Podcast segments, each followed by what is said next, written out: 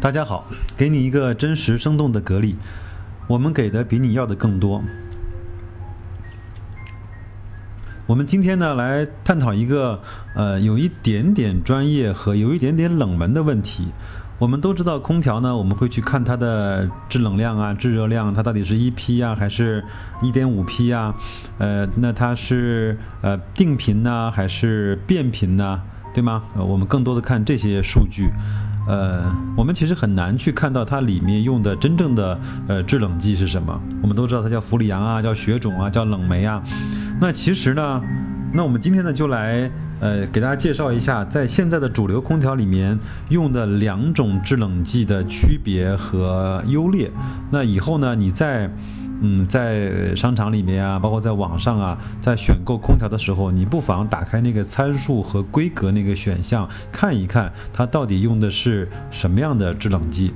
呃，那现在在主流的空调里面，大概就用到了两种主流的制冷剂，一个叫 R 三二，呃，一个叫 R 四零幺 A。那我们来分别来介绍一下。呃，R 三二呢？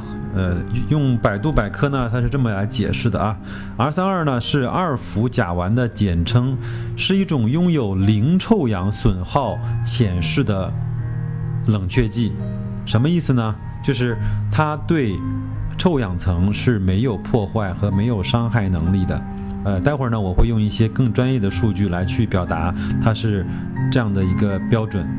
那在常温下呢，为气体。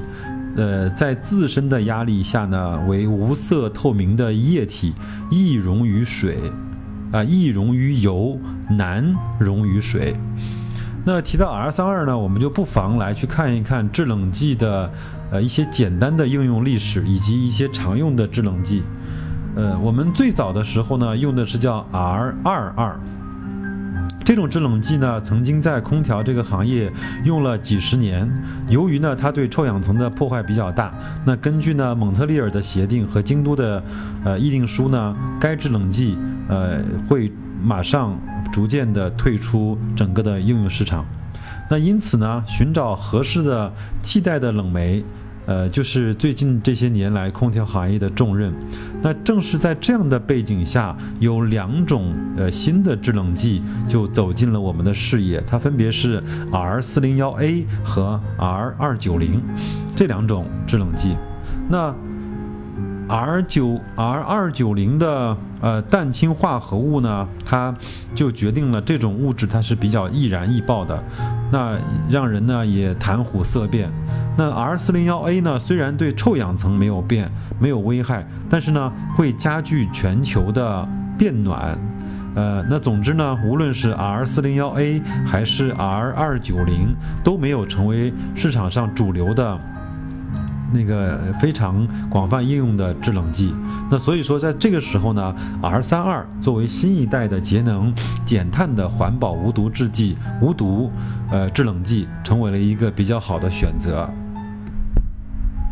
因为 R 二九零呢易燃易爆，所以说很少用在现在主流的产品上面。我也到了京东和天猫也做了一下呃搜索，其实很我我没有找到有用 R 九二九零那个制冷剂的产品，更多的还是 R 三二和 R 四零幺 A。那我们就分别来看一看这两种主流的制冷剂的一些特点啊。那 R 四零幺 A 呢，我们给它了一个 有意思的。呃，定义叫超级温室气体，嗯，什么意思呢？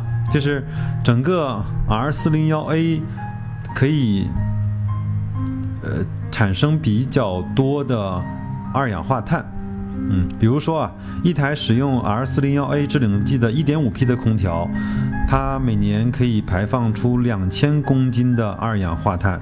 那如果按照中国每年两亿台的空调产能的话，那这个数字就是一个，呃，天文数字了，对吧？那所以说呢，针对这个气候变暖呢，呃，蒙特利尔的协定啊，说，呃，全球呢，两千一六年，呃，就禁止用 R 四零幺 A 等呃这些呃制冷剂呢，达成了一个协定。那所以说，大概要从二零一九年，美国包括这些富裕的经济体呢，每年就会削减百分之十这一类制冷剂的使用量。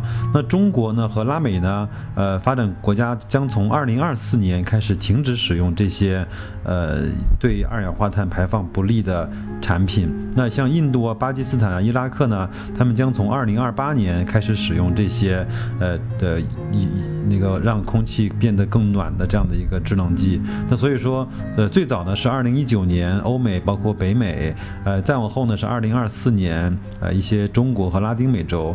那再往最后呢就是二零二八年。那就是说，从今年到二零二八年，也就是十年时间，有可能 R 四零幺 A 这样的制冷剂就会退出我们的市场了。另外呢，再插播一个很好玩的消息，就是，呃，我们以前会有一个概念，说什么叫无氟空调，对吗？其实呢，只要不对臭氧层，呃，有伤害和有危害的制冷剂，我们就把它称作为叫无氟空调了。嗯，所以说现在的呃制冷剂全部都是无氟的无氟的空调。那在这个时候呢，R 三二就走入了我们的呃视野。那我们来看一下 R 三二的一些，嗯，呃，一些一些指标吧。那它的 ODP 就是它对臭氧层的破坏呢，呃，这个为零。它它产产生二氧化碳这个指标呢，呃，是。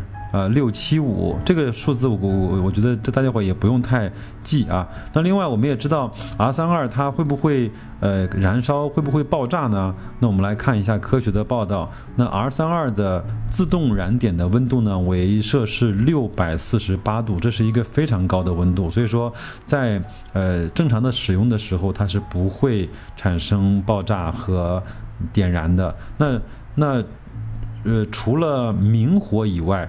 其他的任何的火源都无法点燃 R 三二。那且一旦离开明火之后，它就立即自动和熄灭的。在日本的部分企业和美国和联合国的运输的那个标准上面呢，R 三二更是直接被列为不可燃物。所以说，对 R R 三二制冷剂的这种产品，大家伙不用太担心，嗯，它的。呃，会爆炸呀，会燃烧啊，呃，另外呢，因为 R 三二的制冷剂在空调中的工作环境完全是密封的，并且经过严格的防泄漏和防卸载的处理，只要标准安装，正常使用就无需担心安全问题。那比较起来呢，我比我们家里面使用的天然气其实都要安全的。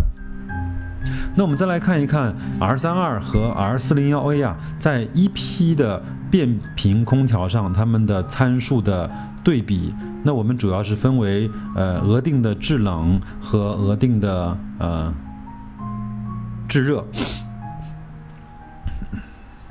那我们来看一下。那么在一批的变频空调上面呢，R 三二和 R 四零幺 A，那整个在制冷和制热上面，R 三二制冷剂的，包括它的制冷的能力和它的功率和它的能效比，都是要超过 R 四零幺 A 的。那所以说我给大家一个最简单、最呃直接的建议，就是说，如果在价格差不多的情况下，在规格差不多的情况下，那我们可以在天猫、京东买这些空调的时候，可以去主动的去选择那些 R 三二的产品，因为它的能耗是更低的，它的呃整个它的功率是更大的，制热跟制冷的效果都是更好的。嗯，所以说我们今天用大概一个很短的节目来跟大家去普及了一下现在主流市面上面的两种制冷剂，一个就叫 R 四零幺 A，一个呢就是叫 R 三二。那 R 四零幺 A 呢，在未来的呃两年、五年或者是十年里面，就会逐渐的从呃我们的市场上去退出。那 R 三二呢，应该会成为一个主流的产品。呃，所以说呃，如果说你是一个专业的。呃，较为专业的用户的话，你可以去选择更多的 R 三二制冷剂的产品，呃，作为你的选择。